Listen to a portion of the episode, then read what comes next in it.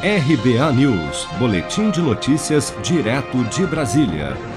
O ministro Marco Aurélio Melo, do Supremo Tribunal Federal, determinou nesta quarta-feira que o governo federal tome todas as providências necessárias para realizar o censo demográfico ainda este ano. A decisão atende a uma ação do Estado do Maranhão, na qual argumenta que, em razão da defasagem dos dados, uma vez que o último censo foi realizado em 2010, não haveria como formular e executar políticas públicas adequadas à realidade da população. No despacho, o ministro Marco Aurélio criticou o corte no orçamento para o censo e enfatizou que a não realização do levantamento fere diretamente a Constituição. Ao saber da decisão, o ministro da Economia Paulo Guedes argumentou que o corte de recursos para o censo foi feito pelo Congresso e não pelo governo. Não fomos nós que cortamos o censo. Um. Dois. Quando houve o corte, quem aprovou o orçamento foi o Congresso.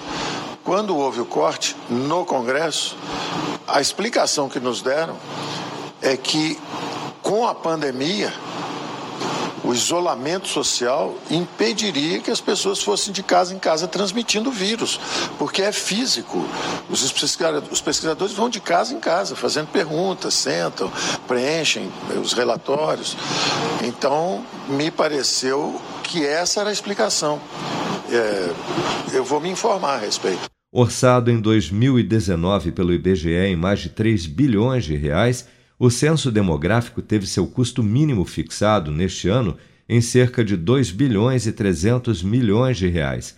Mas o levantamento acabou sem recursos para ser realizado após o Congresso Nacional reduzir o valor destinado à pesquisa dos 2 bilhões previstos pelo governo para pouco mais de 71 milhões de reais no orçamento deste ano. Realizado a cada 10 anos, o censo demográfico deveria ter sido realizado em 2020 mas foi adiado em função da pandemia do novo coronavírus.